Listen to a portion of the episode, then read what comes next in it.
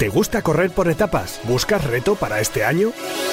Tres días Trail Ibiza 2024. Del 29 de noviembre al 1 de diciembre tienes una parada en la Isla de las Fantasías con cuatro distancias: ultra, maratón, media maratón y 10 kilómetros, a las que acompañar con una carrera nocturna por la ciudad amurallada y terminar el domingo por las calas paradisiacas de Ibiza. Corre y benefíciate de las ventajas de ser de los primeros inscritos. www.tresdiastrailibiza.com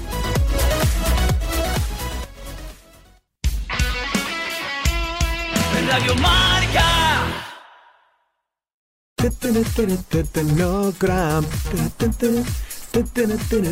No gram. ¿Qué dices? Le canto al milagro anticalambres que me salvó la vida en la última carrera. ¿Milagro? Sí, acaba con los calambres de forma inmediata y es de Scientific Nutrition, que conjuga deporte, salud y nutrición. Pero yo no tengo calambres. Pero tiene suplementos deportivos y complementos alimenticios, 100% libre de doping y con más de 300 referencias para el pre, el durante y el post-entrenamiento y competición. Ale, visita scientificnutrition.com y... No cramp. No cramp.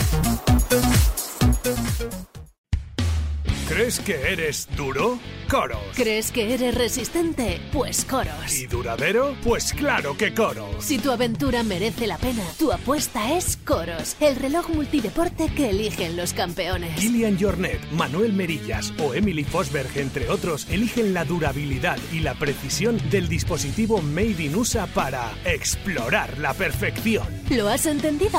Pues Coros. Sois alpinistas experimentados, si no, no estaríais aquí. Pero el Everest es el lugar más peligroso de la Tierra. ¿Te gusta la montaña? ¿Te gusta correr? Un día aparece un chaval y te quita el récord, así de fácil. Pero una medalla de oro es tuya. ¿Eres un fan de la aventura? Entonces eres un ingrávido. Disfruta de tu programa de montaña, aventura y trail running en Radio Marca. Escúchalo cuando y como quieras en el podcast o en la aplicación móvil de la radio del deporte. Todos los fines de semana, un nuevo capítulo de Ingrávidos. Siente la aventura. Entonces, pues sí, puedes hacer una cosa corriendo y no andando, porque ir andando, ¿no?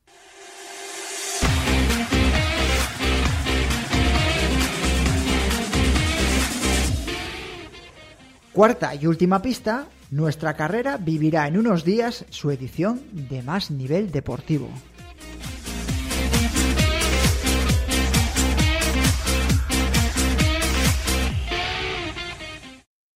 Ingrávidos con Juanjo López.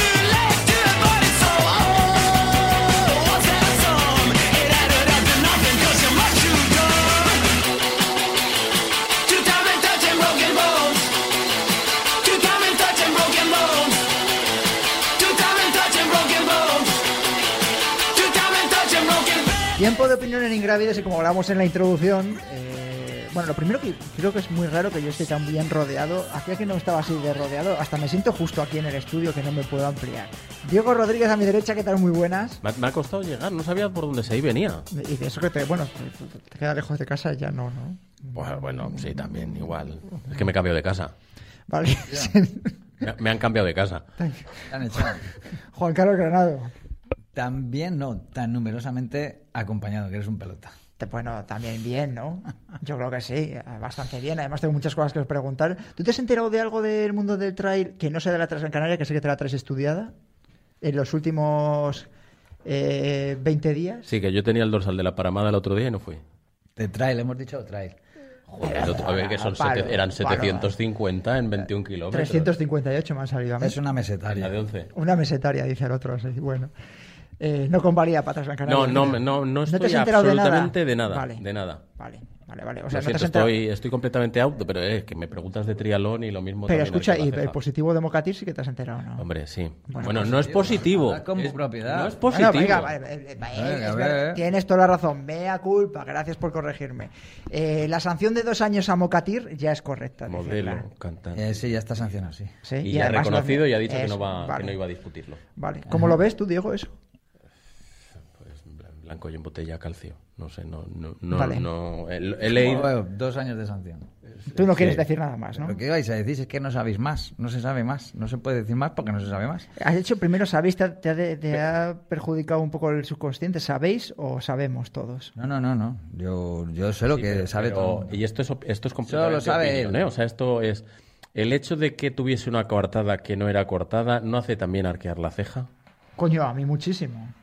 Más allá de lo que sepamos, que estoy totalmente de acuerdo, que son cábalas lo que podemos hacer aquí del hacendado.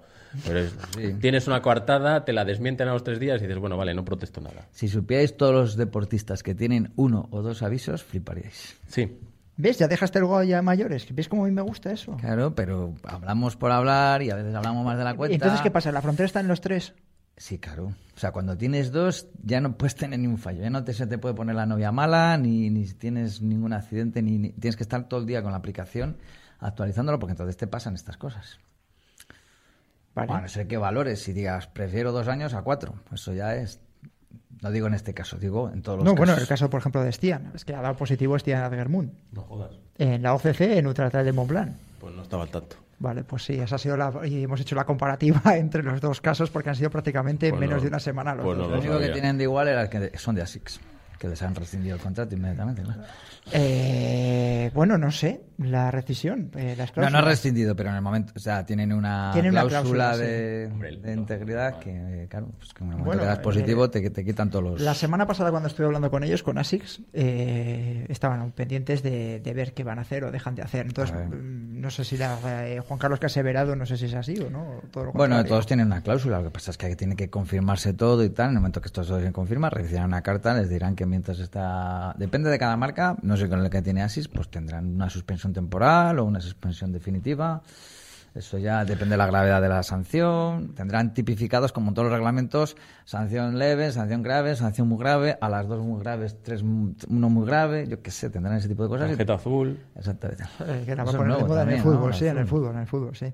Venga, que nos liamos, venga, que voy a- os acaparo aquí. Abel Regnol, ¿qué tal? Muy buenas. Hola, buenas tardes, chicos. Estabas escuchando con atención, ¿eh? Ay, sí, sí.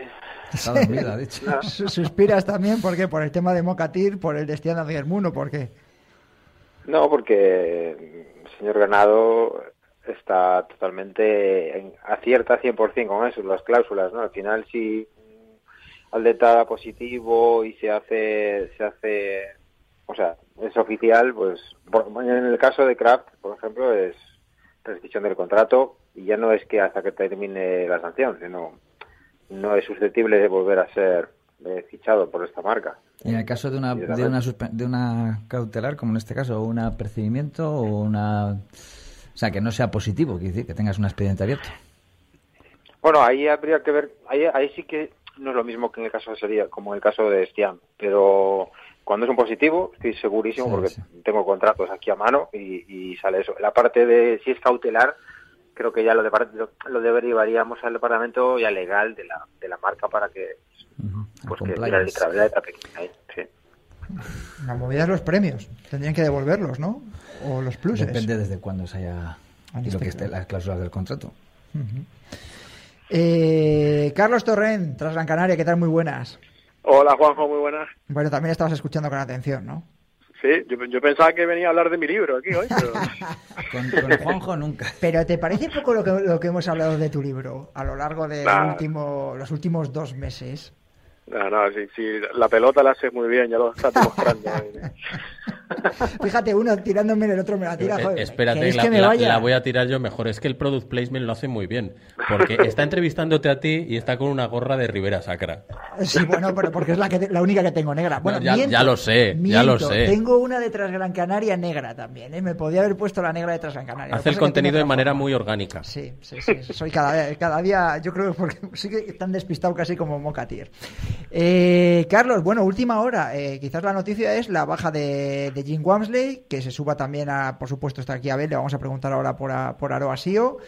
Eh, pero bueno, el tema de Jim, claro, ganador de UTMB, no sé hasta qué punto os condiciona. Tenéis un cartel de la leche, pero bueno, sí que era quizás el más abanderado junto a Zach Miller. Sí, es una, es una pena, no, no te voy a decir lo contrario, pero eh, por suerte no era el único, por así decirlo, de cabeza de cartel. Es verdad que teníamos muchas ganas de, de ver a Jim, como de verlos a, a todo el resto de, de cartel de corredores que tenemos, a- así como a los, a los populares, pero hombre, eh, supone una, una, una ausencia importante la de la de Jim Wansley porque no es la primera vez que va a venir y al final lo viene, eh, es una faena, o sea, ha tenido una, una lesión en los ligamentos del tobillo y no, nos ha excusado que, no puede venir. Pero, pero bueno, ojalá lo tengamos año que viene. Por suerte, como dije antes, tenemos muchos otros candidatos que, que ya incluso algunos están en la isla y, y pasando calor estos días antes de, de tomar la salida de la carrera. Y, como dice tanto Jim como evidentemente Pau Capel, ya lo sabíamos que no que no iba a venir por el tema de la paternidad y, y Aroa, entre las chicas, pues de las ausencias más destacadas. Eh, has dicho mucho calor. ¿Te acuerdas, digo, que el año pasado cuando fuimos estaba nevando aquí en Valladolid? Vaya contraste, fue yo volví moreno. Tú, vol- tú volverías moreno, yo tuve que esperar el avión una hora y media para que pudiésemos despegar. No ha llovido ni hace frío, nos vamos a encontrar con, eh, con calima. ¿Qué situación tenéis ahora mismo en Gran Canaria? Ahora mismo hay calima, pero se, se espera que se disipe eh, antes de la carrera. De hecho, ya hoy hay muy poquita. El fin de semana sí que hubo bastante. Eh, se espera que se ahora haya un, un anticiclón, un tiempo bastante bastante bueno para la carrera, con posibilidades de lluvia para sobre todo la noche del viernes al sábado. Pero bueno, ya sabes que aquí puedes estar a la salida a 20 grados, subir y estar a cero y bajar y estar a 30. O sea, Un eso es un- continente en miniatura. es una, una montaña rusa de, de temperatura, pero sí se espera que haya una, una pequeña lluvia, sobre todo la, en la noche del viernes y la mañana del sábado en la zona norte. En el Garañón tiene que hacer frío y niebla, si no es imposible.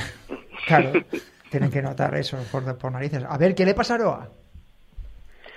Bueno, Aroa tuvo una lesión, un esguince bastante feo en Trillos dos Abutres, en Portugal hace cuestión de dos semanas y media, casi tres, y no termina de estar del todo bien como para poder enfrentarse a, a, una- a un evento como Transgran Canaria que ella, como ella siempre dice, yo no voy a ir allí a pasear, si no puedo ir a competir no voy a ir. Pero obviamente tampoco está para correr, o sea, está, empezó a correr antes de ayer. Y a correr, cuando me refiero a correr, ha hecho nada, rodajes de 10 kilómetros, 15, por pisteo y claro, es demasiado cerca, todavía tiene una leve, un leve hinchazón y no como para enfrentarse a una prueba en la que ella quisiera estar a 100% de capacidad, claro, entonces no, no es posible. Eh, está muy, muy pastillada, pero no es posible. Ya me imagino, sí, porque compartir, aunque bueno, Aroa está quizás más acostumbrada también por el hecho de toda la gira norteamericana de- del año pasado también a compartir cartel con otras grandes corredoras como puede ser Courtney y compañía. Eh, te pregunto, venga, te vas a ser el primero, ¿la baja de Jim deja toda la presión sobre Zach Miller o tú apuntas a algún otro nombre? No. Yo, yo apunto a Sen Jansen. Para mí, él eh, va a estar entre él, Zach y Miguel Arsenio. Eh, vamos, esa es mi, mi porra. Si tengo que decir unos nombres ahora mismo, yo creo que sean los nombres a tener en cuenta. No, es- es- esto suponiendo que estén bien eh, los tres y te- tengan, vamos, que vengan con pico de forma, ¿no?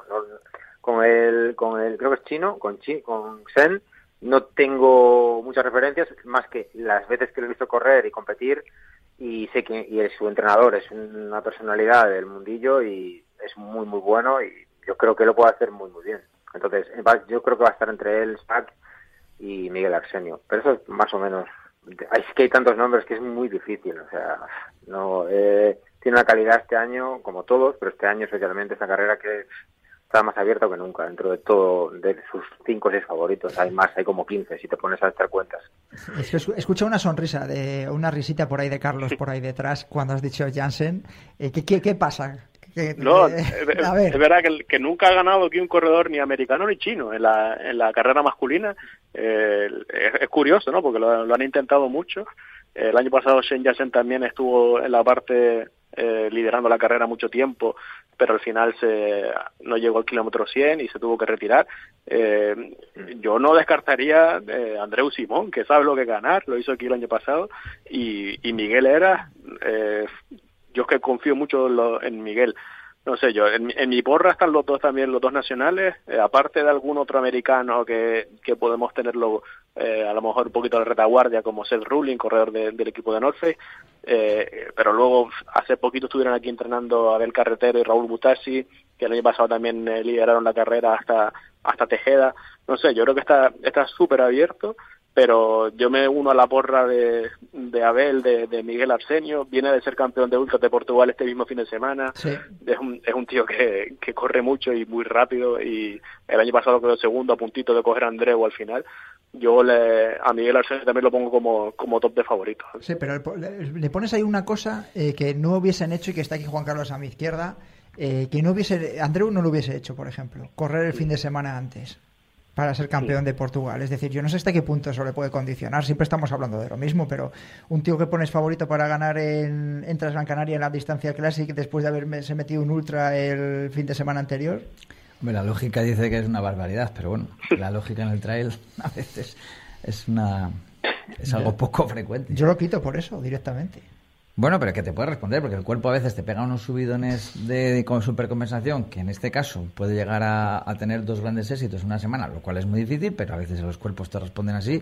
No te sé lo que va a pasar dentro de un año, unos meses, o dentro de cinco años, que igual estamos hablando de una saleta, porque de esos casos también tenemos muchos. Pero bueno, la lógica a mí me dice que, es un, que no tiene sentido.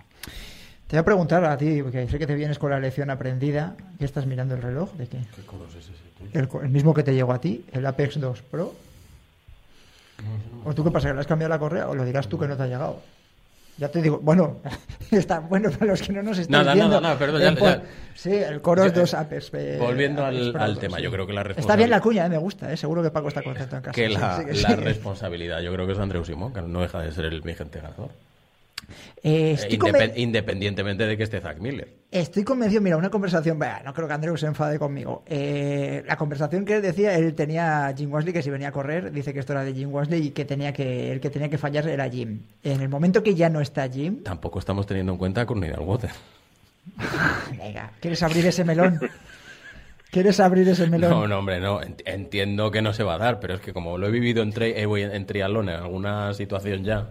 Pero que esa, esa conversación, la, esa tertulia la tuvimos el año pasado. El año pasado la ponemos sí. aquí, sí. Y, y, y, hubo collejazos, puede ser. Nos sí, nos puede que hubiese alguna colleja. Lo que pasa es que como nos pusimos del lado de Easy, Easy, Courtney, ¿puede Easy hacer eh, Courtney pues, podio en la Canaria? Hombre, yo creo que este año con 15 tíos que son élites a nivel mundial es muy complicado que Courtney Dalwater se meta en el top 10, ¿no? Eh, Carlos. En el top 10, ¿tú crees que es complicado? Yo creo que, que sí ten en cuenta que de los 15, 20 que puedas considerar mejores que Courtney, con, como se retiren 8 9, el año pasado Courtney de Welter le ganó séptima, a. ¿no? El año pasado quedó séptima, séptima. Y, le, y, y, quedó por delante de, de, algunos corredores muy buenos, como, como el francés Arturo Yuyo Bullón, que, que luego ha hecho un temporadón después de, de traer a Canarias. Eh, yo no no lo pongo no pongo en duda que pueda quedar entre los 10 primeros porque además ella termina súper bien y va va recogiendo cadáveres como se dice vulgarmente en los últimos kilómetros de carrera y, y a punto estuvo de coger a Pau Capella el pasado. No es vulgarmente, son cadáveres. Literalmente.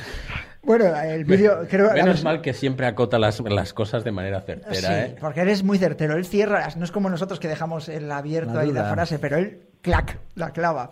Eh, ponemos el vídeo de Poca si queréis, eh, que se volvió viral el año pasado. Que y acabó que... con tortícolis, ¿no? ¿Eh? Sí, acabó, acabó con tortícolis de que, de que, venía por detrás, sí, sí, sí. sí. Tenía de hecho, encima. hay rumores por ahí, alguna coña por ahí eh, en redes sociales de que Pau ni, pa, ni paternidad ni gaitas, que no van a volver a jugar, a correr con Courtney. Eh, ¿Tú ves, eh, lo ves, eh, Abel? Tú que además controlas mucho eh, a las rivales que iban a ser de, de Aro Asio, ¿ves posible que Courtney se meta entre los 10 primeros? Eh, por supuestísimo. O sea, vale. con Courtney es todo, todo es posible. No, no, sabemos tampoco en qué forma viene, pero pocas veces falla, ¿eh? Y cuando falla suele ser por algo que no puede, algo, ¿sabes?, fuera de su control, como una lesión o algo parecido, pero mm, yo la veo fácil, fácil entre las primeras, a través- entre los primeros de la general, sí, sí, por supuesto. Ah, si es que la lectura de, de- de- de Carlos es la que es. O sea, los atletas van a salir a correr deprisa y los que vayan cayendo porque no llegan al nivel de los primeros se van a ir retirando. Y ella va a aprovechar esa situación para colarse lo más adelante posible, porque ella no se va a retirar porque va a ganar, a no ser que le pase algo. Problema, el porcentaje, Carlos, de, retirados en la Classic, eh, ¿tienes ahora el dato?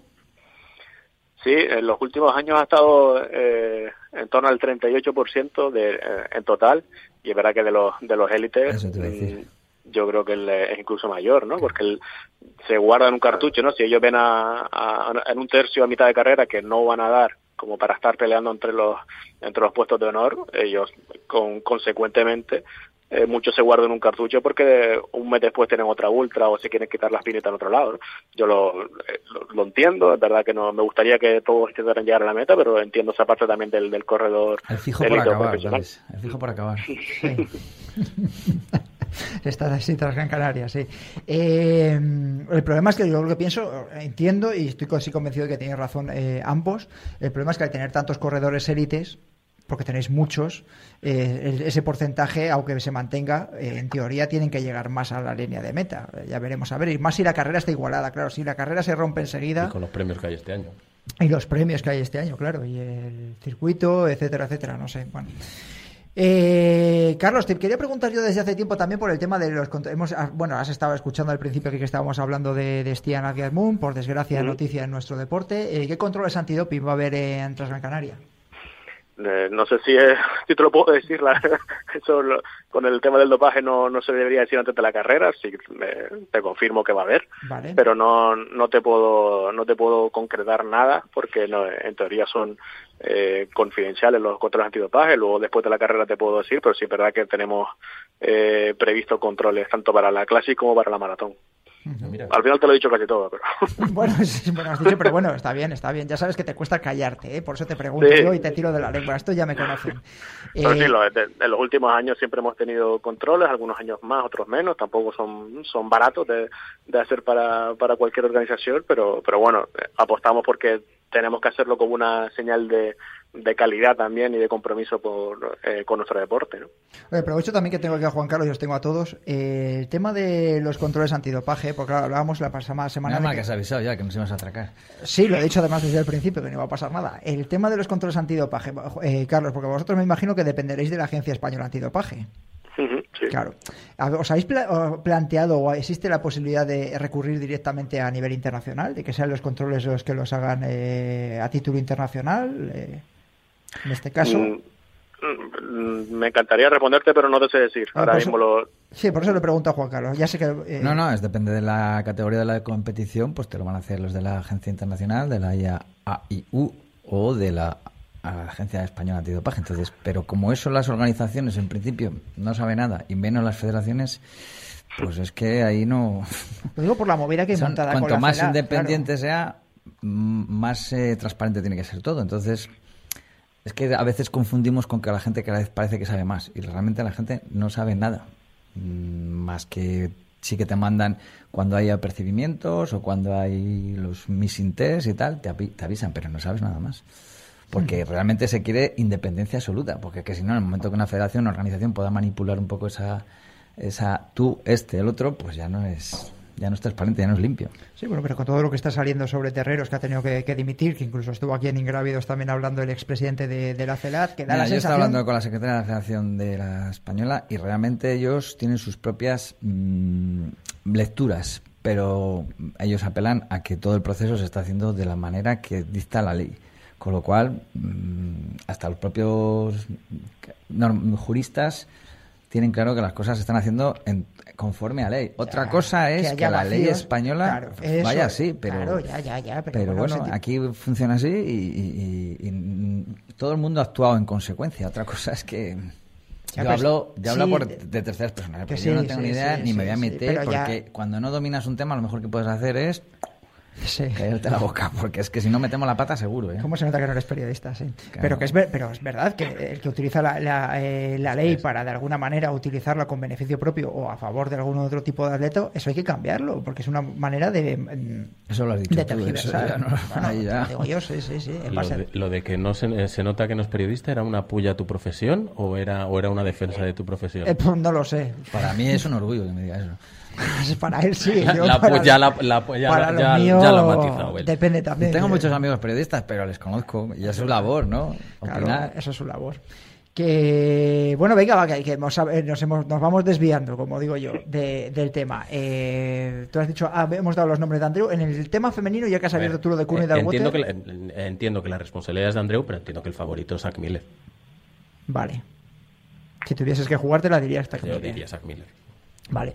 Ha habido ahí un detalle que ha dicho Abel Regnor que no sabe el pico de forma de, de los atletas. Eh, una de las cosas que se beneficia tras Gran Canaria, pese a lo bien que lo hacen, es el mes de- del año en el que hay, que coincide con menos eventos, por lo menos que puedan hacerle contrapeso eh, a nivel internacional.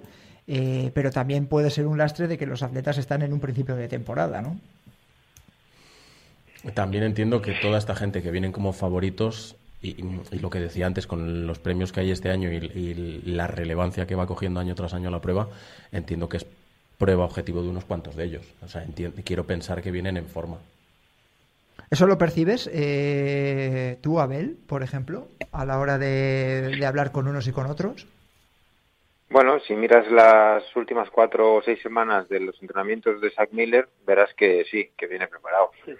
Porque se ha metido un desnivel y un volumen que es propio de mitad de temporada o incluso un poco antes. O sea, yo creo que ya ha empezado a meter volumen a finales, a mediados de diciembre antes, a principios de diciembre ya tenía unas semanas de entreno brutales y es básicamente como trabaja él, ¿no? Más, más que por distancia, por mucho desnivel, mucho, muchas horas en la montaña y ahí está replicando la misma fórmula que utilizó cuando entrenó para UTMB, salvando las diferencias, obviamente, del tipo de terreno o el desnivel, pero él ha descubierto que le funciona mejor en este caso echarle horas en la montaña y mucho volumen y funcionó perfectamente para UTMB y yo creo que también le va a funcionar bien para, para este caso porque al final las partes de correr es un tipo que puede correr razonablemente rápido sin ser un Dean Wamsley obviamente. Pero en las zonas de subida es un tractor entonces eh, sí habrá la mayoría como comenta Diego que yo creo que los que lo han puesto como objetivo habrán iniciado un bloque de entrenos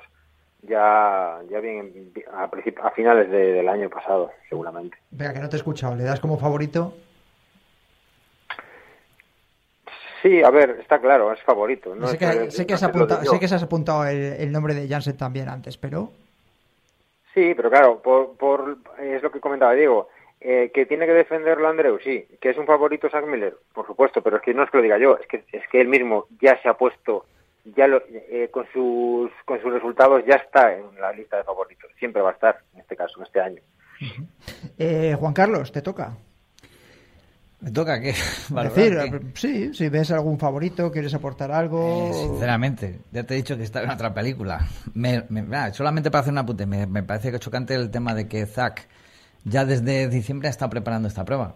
Que se dice como algo, joder, ¿cuánto tiempo? ¿no? Que es que a mí me sorprende, claro, que son menos de tres meses de preparación para una prueba de 120 y tantos kilómetros. Y se supone que es uno de los que mejor venga preparado. Bueno, también como terminase y el propio nivel que tiene el atleta, ¿no? También, porque como es el, el- eh, que habrá hecho un descanso de un mes, eh, como mucho, Puf, vete a saber con esta gente también lo que Claro, es que es complicado, o sea, es, es otra fórmula de entre- otra forma de entrenar y otra forma de afrontar las grandes competiciones, sí. Claro, porque dices, terminas tan rayado a lo mejor después de UTMB, Hombre, ya... que hay que descansar bien y que seguro que su nivel mínimo es muy alto, pero una preparación específica para una gran competición que te estás planteando, me imagino que será o la segunda del año, o no sé, o primera o segunda del año, es una preparación, me parece, la mínima, vamos. Eh, chicas, femenino, todo lo que no sea una victoria de Courtney Water es una sorpresa abismal. ¿Ves, Carlos, a alguien capaz de hacerle sombra? Eh, si no tiene problemas Courtney, yo creo que, que es muy difícil, ¿no? No, no, no te diría que imposible, pero prácticamente que, que alguien pueda quedar incluso a una hora de distancia de Courtney. El año pasado vimos el ejemplo. Una apuesta buena, ¿eh? Sí, sí, esa. Sí, el año pasado vimos el ejemplo de que vino Jasmine Lowther, la corredora canadiense, que es muy buena ultrera y quedó a dos horas. Claudia Trems, dos horas y media. O sea, es una diferencia muy, muy grande como para pensar que, que este año, por ejemplo, Claudia le puede recortar tanto tiempo en la misma carrera, ¿no? O a Sara García, verdad que tiene dos victorias aquí, eh, pero los tiempos que ha hecho Sara en Gran Canaria son muy lejanos a los que hizo Courtney da vuelta el año pasado, que bajó de las 15 horas.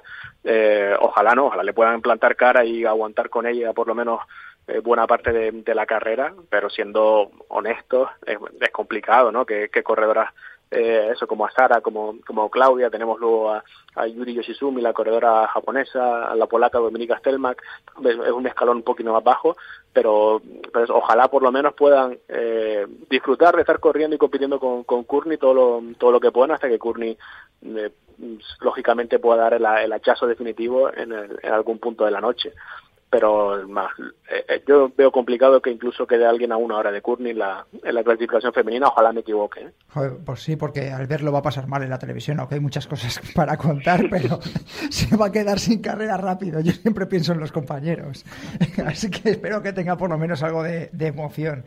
Eh, Azar ha corrido 30 kilómetros este fin de semana en la Puco, eh, Apuco. Eh, además lo tiene muy estudiado. ¿A ti qué te parece, Juan, que lo hablaba, hablaba bueno, con Rafa, por supuesto, claro?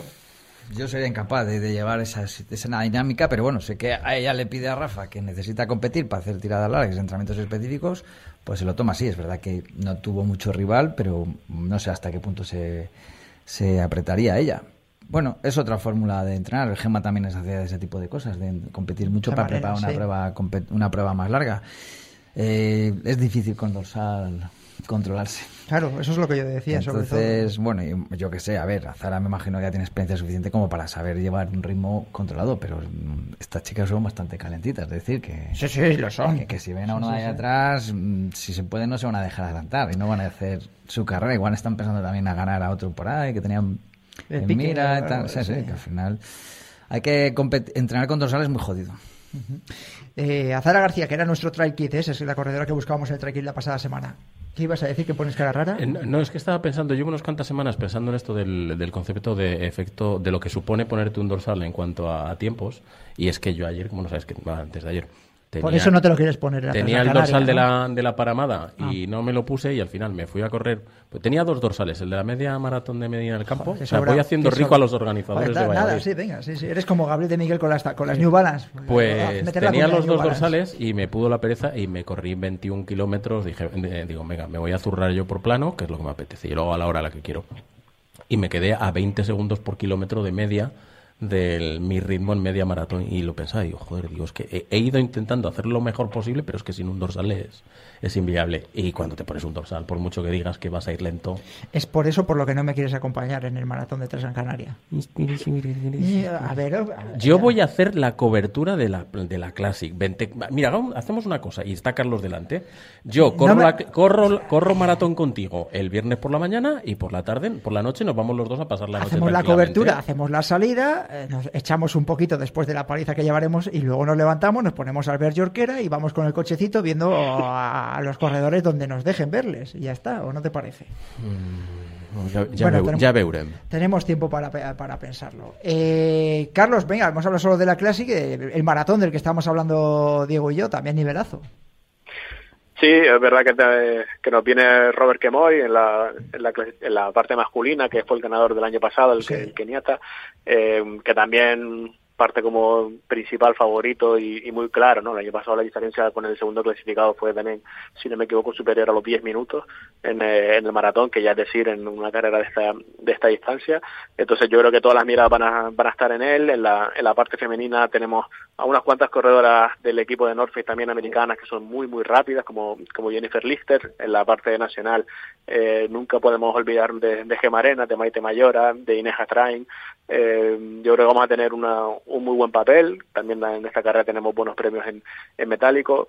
Vamos a ver, ¿no? La, la maratón es seguramente el producto más televisivo, ¿no? Una retransmisión un poquito más corta, más es. eh, que lo podemos seguir más, más de cerca y como siempre bastantes esperanzas en ellas, la carrera más multitudinaria de nuestro evento y también tenemos un buen cartel, es verdad que yo creo que es mucho más bajo que el que tenemos en la clásica este año, que es una, una barbaridad, pero aún así siempre tenemos a, a muy buenos corredores en esta prueba, muy rápidos y es un maratón que se hace en eh, más o menos 3 horas 30, así que lo, lo vamos a lo vamos a seguir y, ver si hay sorpresa, ¿no? Que siempre algún corredor que es menos menos conocido puede sorprender.